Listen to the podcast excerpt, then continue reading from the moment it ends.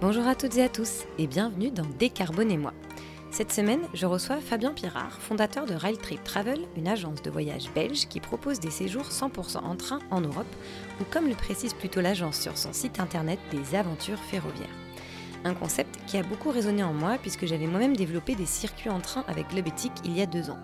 Mais le Covid est passé par là et bon, vous connaissez la suite. J'étais donc très curieuse d'en savoir plus sur les offres et services proposés par Rail Trip Travel.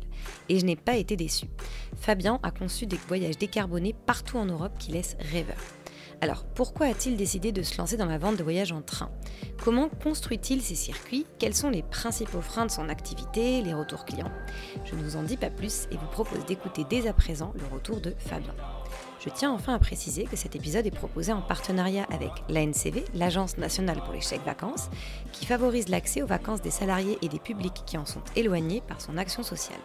Vous pourrez d'ailleurs retrouver plus d'informations sur le site ancv.com. Et maintenant, place à ma discussion avec Fabien. Belle écoute Bonjour Fabien, merci, euh, merci d'être présent sur ce podcast euh, aujourd'hui. Je suis ravie de faire découvrir tes offres de voyage en train avec Rail Trip Travel à nos auditeurs. Mais avant d'en dire un petit peu plus sur ton entreprise, est-ce que tu peux te présenter, s'il te plaît? Voilà, euh, bonjour, je suis Fabien Pirard, je suis à, la base ingénieur des constructions. on a pas mal voyagé en, bah, partout dans le monde. On a fait vraiment des choix de voyage euh, Oman, en Éthiopie, euh, beaucoup en Asie aussi, euh, en Ouzbékistan, au Kyrgyzstan. Voilà, on a, on beaucoup voyagé et, depuis dix ans, avec l'arrivée des enfants, on a décidé de, se rapprocher de refaire des, voyages beaucoup plus humains et, beaucoup moins rapides. Et pour garder cette soif d'aventure, pour garder cette aventure, bah, on s'est concentré sur des voyages en Europe et euh, toujours avec de l'itinérance. Et pour nous, euh, l'aventure l'itinérance allaient de pair avec euh, les voyages bas carbone et principalement avec les voyages en train. Et donc, on a développé d'abord une expertise en voyageant en, train, et puis ensuite, on a donné des conseils à ceux qui voulaient s'essayer. Et puis, de fil en aiguille, on a, on a construit, on a créé notre agence de, voyage en proposant les produits pour, euh, voilà, pour, pour, faire profiter un, maximum de personnes euh, de notre expérience. D'accord. Donc très concrètement, Rail Trip Travel, ça a été créé il y a trois ans. Et donc pour en dire un petit peu plus, en fait, finalement, ma deuxième question, c'était de savoir pourquoi tu l'avais créé. Est-ce que c'était une prise de conscience écologique? Est-ce que c'était une tendance de marché? Alors qu'en fait, de ce que je crois comprendre, c'était plus une continuité dans ta manière à toi personnelle de voyager que tu as décidé de lancer euh, Rail Trip Travel.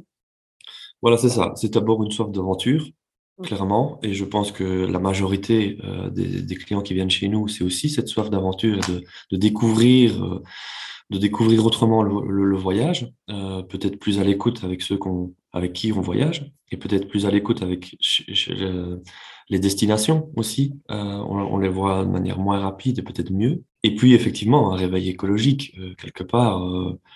voilà, on ne peut plus rester innocent, on ne peut plus on peut plus on peut plus voiler la face par rapport à ce qui se passe et donc on doit vraiment créer euh, des alternatives des alternatives joyeuses euh, pas des alternatives on ne peut plus ou des, alternatives où, on doit se, se contraindre mais on, doit justement s'ouvrir à d'autres choses. Alors très concrètement pour rentrer dans le vif du sujet comment est-ce qu'on crée des, des, voyages en train? Je pense que ça peut intéresser les professionnels qui nous écoutent. Ce que je veux dire c'est que quand tu commences à créer ton offre Qu'est-ce que tu regardes? Tu vas prendre plutôt une destination euh, parce qu'elle est touristique et tu te dis, bon, bah, au lieu de la développer en avion, je vais la développer en train.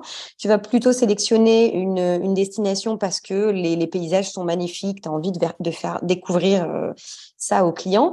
Ou est-ce que tu vas plutôt regarder le maillage ferroviaire? Te dire, bon, ben, le maillage ferroviaire, il est étendu dans cette zone de l'Europe, je vais plutôt euh, développer un voyage en train de ce côté-là. En gros, c'est quels sont tes critères de sélection quand tu montes une offre de voyage en train? Voilà, quand, je monte une, euh, une, offre, et même c'est la démarche que je fais avec, avec les clients qui viennent à l'agence, je leur demande euh, pas où ils veulent aller, mais je leur demande qu'est-ce qu'ils veulent faire. Alors, euh, et, en quoi ils sont. en, quoi ils ont. Qu'est-ce qu'ils ont envie de découvrir? Est-ce qu'ils ont envie de découvrir la montagne, la plage? Est-ce qu'ils sont attentifs à la, à la gastronomie? Est-ce que est-ce que c'est plutôt culturel?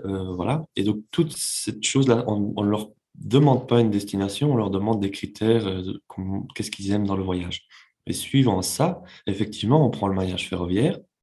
Et puis, on crée, euh, on, crée des produits. Alors après, justement, on se retrouve dans des plus petites villes, mais qui ont tout à fait leur charme. On se retrouve dans le, Tyrol du Sud, on se retrouve... on se retrouve dans, dans, dans, les Balkans, on va découvrir la vallée de la Socha, on se retrouve à la frontière hongroise, on se retrouve dans des, dans des endroits qu'on n'aurait peut-être pas spécialement pensé parce que c'est pas de, des, des quatre petits routards euh, ou, euh, ou, euh, ou, des labels extraordinaires, mais, mais on découvre des choses plutôt de nouveau à, taille humaine et on se retrouve dans une exclusivité et pas dans un tourisme de masse. Donc quand on revient de vacances, on dit bah, j'étais là, ah, bah, c'est où? Ah, Je ne connais pas, et puis on voit les photos. Et bien, plutôt que d'avoir la photo qui a été euh, je sais pas moi, un million de fois, ben, on est peut-être dans les 1000 ou 2000 personnes qui ont pris exactement cette photo de, cette chute d'eau qui est, quand même euh, magnifique. Donc, euh, donc voilà, c'est plutôt une, autre, une autre étape. Parce que si, parce que si on, prend une destination, et par exemple, je vais prendre Barcelone ou, l'Espagne, bah, on se retrouve dans, des comparaisons qui sont difficiles parce que c'est des, localisations qui sont très bien desservies euh, avec d'autres moyens de transport relativement peu chers. Et donc, du coup, bah, la concurrence, bah, elle, est, quasi impossible. Quand on prend un aller-retour pour aller à Barcelone, même de Paris, on a, on moins de 100 euros si on s'y met, si on met relativement tôt, même parfois beaucoup moins mais euh, on va avoir euh, de 3 à 400 euros euh, en train pour en aller. Ce qui, on ne peut pas proposer ça et dire, ouais, pour votre conscience écologique, payer 400 euros, d'abord, tout le monde ne sait pas le faire. Et en plus, ça n'a pas de sens. Donc, on doit vraiment créer des nouveaux produits, des nouvelles destinations, des destinations qui sont desservies par, par les transports en commun, et, et prier pour que l'offre se développe au niveau ferroviaire. Donc, outre la partie euh, ferroviaire, j'imagine que vous vous chargez aussi de trouver les hébergements sur place. Si c'est le cas, euh, comment, tu, comment tu les sélectionnes? Est-ce que tu vas regarder justement des hébergements qui sont aussi éco-responsables ou est-ce que tu vas plutôt te tourner vers des hébergements qui sont près des gares pour faciliter un petit peu la transition pour les clients? Comment tu t'y prends? Alors, euh, effectivement, il faut une philosophie globale. Je ne peux pas dire vous prenez, le train et puis vous allez dans une grande chaîne euh, voilà, qui, n'ont pas cette, affection ou, cette, euh, sensibilité écologique. Donc il y a quand même une cohérence par rapport à ça. On essaye, par exemple en Slovénie, d'aller plutôt dans des, logements euh, à, taille réduite avec une, vision sur, la gastronomie locale, de contact le, avec les, avec les locaux, etc. Et effectivement, au niveau de la localisation, ça fait partie du projet. C'est-à-dire, on ne peut pas euh, leur dire, euh, une fois que vous arrivez à la gare, vous prenez un taxi pendant une heure. Donc non, euh, il, reste avec une proximité, mais une proximité, c'est pas l'hôtel de la gare non plus où on a le bruit des trains. C'est quand même, voilà, c'est un petit peu plus loin. C'est, on, essaie de favoriser aussi les plus petites gares régionales et, et pour avoir ce côté plutôt authentique. Donc on n'est pas perdu dans la, dans, la, brousse non plus. On a euh, possibilité d'avoir des, boulangeries, des petites épiceries, voilà, des, petites choses qui permettent quand même d'être relativement autonome dans, dans, dans, son voyage, mais d'avoir quand même euh, le choix de quelques restaurants, euh, de ne pas devoir louer une voiture pour aller à une heure, euh, pour aller justement trouver un restaurant. Donc il y, a une, il y, a une réflexion par rapport au choix des destinations qui se fait par rapport aussi au, au potentiel touristique, mais aussi au potentiel des, des commodités qu'on peut y trouver. Et concrètement, ce type de, de voyage, est-ce que c'est plus cher qu'un voyage euh, classique ou est-ce que pour toi tu considères que de toute façon ça n'a rien à voir? On ne peut pas comparer euh, tu vois des, prix euh, d'un voyage où tout est compris en avion avec des compagnies ultra low cost et donc tu peux pas comparer ça avec ton offre de voyage en train qui est un petit peu plus exclusive. Parce que c'est une question qui revient souvent le prix dans les voyages responsables et notamment décarbonés. Est-ce que c'est vraiment plus cher ou non? Ou est-ce que ça n'a juste rien à voir avec une offre classique? Je pense que c'est plus cher, pour pas se leurrer, c'est plus cher par, sa, par son itinérance. Donc si je loue une voiture et que je, fais, euh, et que je vais visiter euh, toute la Toscane et que tous les deux jours, je change d'endroit, bah, mon logement va coûter plus cher, mon essence va coûter plus cher et, euh, et le, le, prix global du voyage est plus cher. Si on compare une un voyage itinérant avec un, voyage itinérant bas carbone, il n'y a pas énormément de différence de prix. Par contre, si on compare un voyage où je prends l'avion, je vais dans une ville en, Espagne ou dans le sud de la France, que je reste au même endroit, que je fais mes courses dans un hypermarché et que je reste à côté de ma piscine, avec un voyage où je traverse toute l'Europe, que j'ai vu quatre, quatre, quatre endroits, que j'ai chaque fois bougé, que j'étais dans, dans, dans, des logements de nuit ou trois nuits, bah, c'est sûr que le budget n'est pas le même. D'accord. J'en reviens à tes, circuits. Quand je suis allée sur ton site internet, j'ai vu que tu avais des circuits qui étaient déjà, en fait, que vous aviez déjà euh, conçus. Euh, la plupart du temps, les demandes, c'est plutôt des, des, demandes de voyage sur mesure ou c'est des demandes par rapport aux circuits que tu as déjà créés, de personnes qui sont intéressées par les circuits que tu as déjà mis en place? Alors, on a les deux, mais la majorité, c'est les circuits que j'ai mis en place. Alors, euh, la flexibilité qu'on a dans, dans, nos circuits, bah, c'est effectivement bah, la première chose, c'est la, temporalité. Quand est-ce qu'ils veulent voyager? On peut, on peut faire ça toute l'année. Euh, la deuxième chose, c'est la longueur. On peut agrandir ou, rétrécir le, le, voyage. Et puis, la flexibilité au niveau des logements. Voilà, si on a une famille avec euh, trois enfants, si on a un couple, le niveau de confort euh, et le niveau de, de logement peut être différent. Et donc, du coup, bah, là, on est relativement flexible par rapport à, à l'offre qu'on peut, qu'on peut trouver en termes de logement. Mais euh, c'est, c'est... Et les étapes, on peut les passer. Par exemple, si, si je prends le voyage en Écosse, on veut rester plus longtemps sur l'île de Skye, ou on ne veut pas faire l'île de Skye, on veut juste rester à Fort William et monter par le Ben Nevis, ou on veut redescendre vers Glasgow et pas Édimbourg, ou l'inverse. Voilà, tout ça, c'est, c'est, euh... enfin, c'est modifiable. Voilà. Mais en gros, le circuit est ce qu'il est, et on prend ce qu'on a envie de prendre dans ce circuit. Ok, très bien. Tu parlais de tes clients là dans ta réponse. D'ailleurs, quel est le, type de, client euh, Quel est ton, type de clientèle Et quels sont les retours des clients sur les voyages euh, que tu as, euh, que tu as créés? Alors, un type de client, on a deux types de clients. le premier type de client, c'est des familles. voilà, ils travaillent tous les deux. Ils ont énormément de, de charge mentale déjà pendant toute l'année pour gérer euh, toute l'organisation de leur famille. Euh, voilà, donc ils viennent et ils disent ah, si vous pouvez m'enlever ça et prévoir deux semaines, deux semaines en Slovénie ou deux semaines en Hongrie, ça serait parfait. Et donc nous, on vient avec un projet.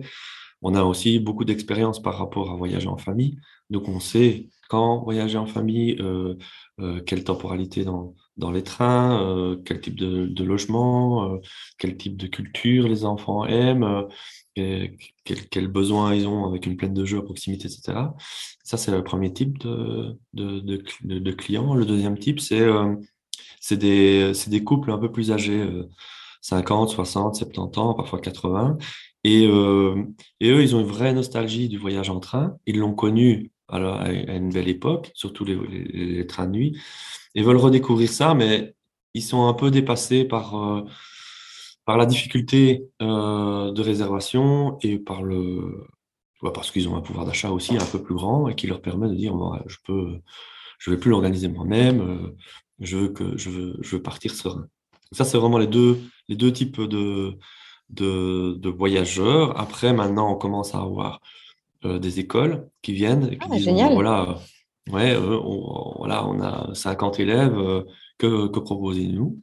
Et où alors le quatrième, c'est des voyages professionnels. Voilà, on a des entreprises, ils ont un conseil d'administration à Rennes, ils ont un conseil d'administration euh, où ils vont voir une, usine euh, en Pologne.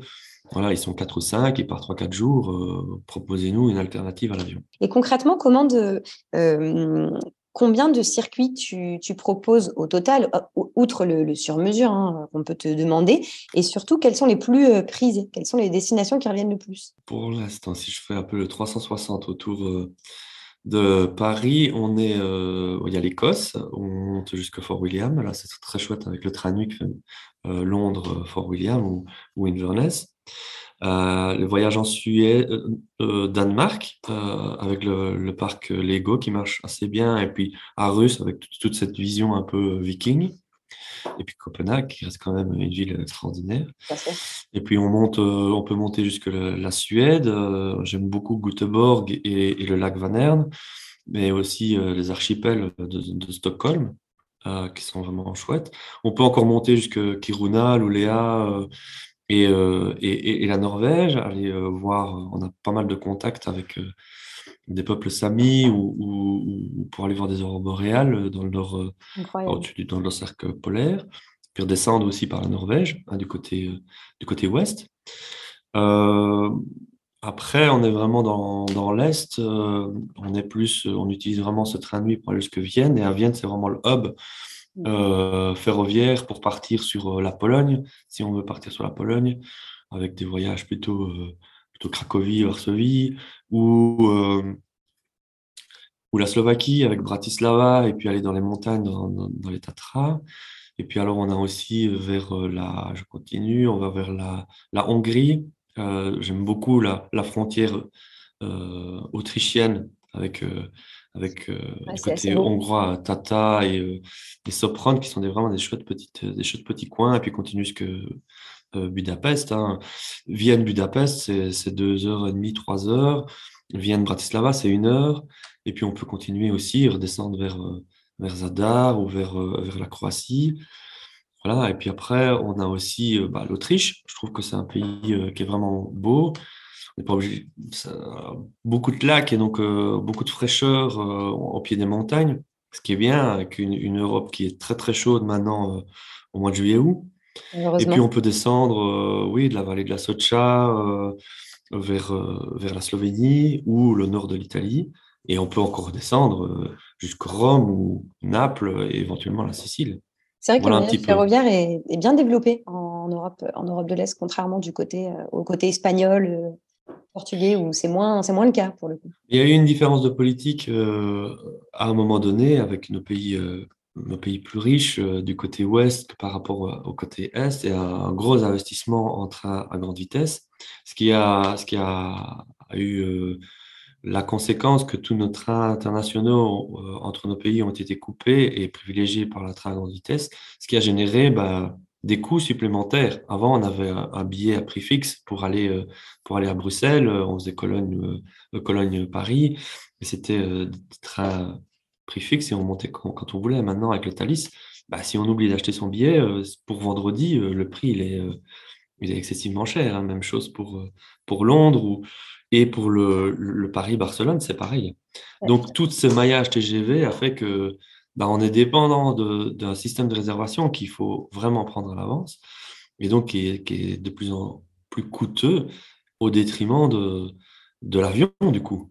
Ça me permet de rebondir sur, une question que je voulais te poser, c'est quelles sont, s'il y en a justement, les difficultés liées à la création de ces, ces voyages en train? Là, tu parlais euh, des réservations en avance. Bon, tu, tu me disais juste avant qu'en l'occurrence, euh, en Belgique, les billets de train sont ouverts six mois à l'avance alors qu'en France c'est trois mois, ce qui est une vraie difficulté pour le coup pour développer euh, des voyages. Est-ce que tu vois d'autres euh, d'autres euh, difficultés, peut-être aussi le fait que tu vois les réservations doivent se faire auprès de plusieurs compagnies ferroviaires quand tu traverses plusieurs pays? Comment tu gères tout ça? Est-ce que tu as un prestataire avec lequel tu travailles en particulier? Est-ce que tu vois aussi d'autres difficultés que j'ai peut-être pas énumérées? Bah, Les difficultés, oui, bah, c'est toujours cette réservation. Pour moi, la réservation, les billets, bah, je vais prendre un exemple de au Royaume-Uni, pour aller en Écosse, les billets sont ouverts un an à l'avance. D'accord. Certains, certains, pas tous, mais certains sont, sont un an à l'avance. Pour moi, c'est le minimum. Il faudrait que l'ouverture soit faite un, an à l'avance. Parce que, allez, je vais prendre l'exemple de mon groupe d'étudiants. Ils, me contactent au mois de septembre, au mois d'octobre, pour un voyage au mois d'avril. Impossible de, de, fixer euh, une réservation, ni de leur donner un prix fixe. Et donc, qu'est-ce qu'ils font? Ils ne vont pas attendre le mois de janvier pour, pour fixer leur logement ni leur billet de train. Donc ça, c'est vraiment du business perdu. Maintenant, pour, euh, pour des longs trajets où il faut plusieurs compagnies, nous, on fait tout en direct avec les compagnies parce qu'il y a des prestataires qui essayent de rassembler ça, mais ils prennent aussi euh, un, un, fee et, euh, et, le service après-vente n'est pas, pas excellent. Ah, mais c'est intéressant. Voilà. je, vois de quel, je vois de quel prestataire tu, euh, tu veux parler, mais euh, ok, c'est intéressant de voir que tu passes. Il y en a plusieurs, hein, mais, mais euh, c'est intéressant pour moi pour créer son itinéraire, voir les possibilités, facile. Et puis, mais les réservations, nous, on le fait. on a des comptes business dans, dans, toutes, dans toutes les compagnies ferroviaires, mais, mais c'est beaucoup plus facile d'être en direct. Après, c'est beaucoup de travail. Hein. C'est pas bah ça. Oui, j'imagine bien. Tu, parlais euh, tout à l'heure de, toutes ces belles destinations qui font, euh, qui font rêver en train. Et du coup, ça m'amène à une question, c'est comment tu marketes justement une offre de voyage en train? Est-ce que tu vas plus axer sur euh, l'expérience client, c'est un voyage dans le voyage, on prend le temps, on découvre des paysages magnifiques euh, ou est-ce que tu vas plutôt axer sur la partie euh, écologique? Un voyage en train, c'est quand même un transport décarboné et donc c'est un peu mieux pour la planète que l'avion. Tu vois, sur quel terrain tu joues pour marketer ton offre? Euh, Clairement, l'aventure et, le dépaysement. le, le c'est un bonus, un bonus qui est, que tout le monde est, conscient, mais, il faut que ça reste un plaisir, et il faut expliquer. Voilà, nos voyages ont, une autre approche, une, approche plus humaine. Euh, moi, je voyage avec ma famille en train, mais je suis avec mes enfants tout le long du voyage. Euh, je ne passe pas 12 heures à leur tourner le dos euh, parce que je suis en voiture en leur demandant de, de regarder les dessins animés et de manger le reste des biscuits pour qu'ils se taisent. Et, voilà, ici, je suis autour d'une table, euh, on discute, on joue, euh, on parle, euh, on a des moments off où, où chacun lit ou dessine. Donc il y a, y y un vrai voyage aussi à l'intérieur du cercle familial. Et c'est ça qu'on veut mettre aussi en évidence. C'est vraiment euh, voyager ensemble. Et puis on, on rencontre aussi. Quand on est seul dans sa voiture, on rencontre personne. Et, et en avion, on a, on a tellement préoccupé de, de l'espace pour ses jambes que on ne fait pas spécialement connaissance avec les personnes à gauche ou à droite. Dans, dans le train, quand on passe 5 heures euh, ou, ou 3 heures euh, avec, euh, avec une famille, même si c'est une famille slovaque ou hongroise, les enfants jouent, euh, discutent, et puis c'est parti. ouais. Donc euh, il y a un partage qui se fait. Et puis au niveau du, du paysage, je veux dire, euh, à un moment donné, on appréhende et on voit le changement de paysage entre, entre Paris, euh, Bruxelles, euh, et puis on va jusque, jusque Vienne. Ben voilà, on passe de la Seine, euh, de, la Meuse, du Danube, enfin voilà, on, voit le, Rhin d'abord, et puis le, et puis le Danube pour arriver à, à, à, Vienne. Donc voilà, on longe chaque fois des cours d'eau, on voit, on voit des vignes, on voit, enfin, on voit où on arrive. On n'atterrit pas en disant, bouf, en cinq minutes, voilà, je suis, je suis dans, dans un endroit complè- complètement différent. Non, on a appréhendé les choses. Un, un très beau voyage, euh, bah, il y a deux très, très, beaux voyages que j'aime beaucoup, c'est celui euh, quand on, part de Innsbruck et qu'on arrive à, Vérone, on traverse toutes les Dolomites. C'est vraiment magnifique de voir toutes ces terrasses de, de vignes voilà, on sait où on arrive. On était dans les montagnes et on traverse le Tyrol pour, a- pour arriver, euh, pour arriver à Vérone. Même chose quand on, on quitte Londres, bruyant dans une gare qui est pas spécialement belle, la gare de, de Londres-Stone, et qu'on arrive euh, dans, dans des endroits complètement nature, avec cette nature euh, magnifique qu'est l'Écosse, dans des Ah endroits ouais, où on voit même pas de voiture, on voit rien, on voit des troupeaux de cerfs, on voit des moutons, on voit... Et, et ça, on se dit, waouh, on a- on- là, on arrive dans l'Écosse. On n'a on pas on n'est pas à l'aéroport de, de Édimbourg ou, ou dans un, aéro- un aéroport au nord, et puis bam, on découvre entre, euh, dans le car entre l'aéroport et, et notre hôtel. Non, on a le temps de voir où on arrive. Et d'ailleurs, ça me fait penser, outre l'aspect marketing, comment vous vous faites, euh, quel est votre plan de communication? Comment tu arrives à faire connaître Rail Trip Travel auprès de, auprès de tes clients, auprès des écoles? Est-ce que c'est du bouche à oreille ou est-ce que tu as mis en place un plan de communication sur les réseaux sociaux ou, euh, ou différemment d'ailleurs? Alors, euh, bah, c'est quand même très à la mode euh, le, le- le- le train, donc il y a toute une communauté de gens intéressés qui, qui, qui se crée. Donc on communique quand même euh, pas mal par les réseaux sociaux, par, euh, par Facebook, Instagram, etc. Donc là, ça rapporte quand même pas mal de clients. Et puis on a beaucoup bah, les médias. Moi, c'est vraiment ça qui nous... comme on a du contenu, que le contenu se lit et qui intéresse de plus en plus de personnes, bah, on est très sollicité par des radios et des TV. Dernière petite, euh, dernière petite question. Tu parlais tout à l'heure de, donc de tes clients, des familles, des personnes aussi un petit peu plus, euh, un petit peu plus âgées et également des groupes scolaires.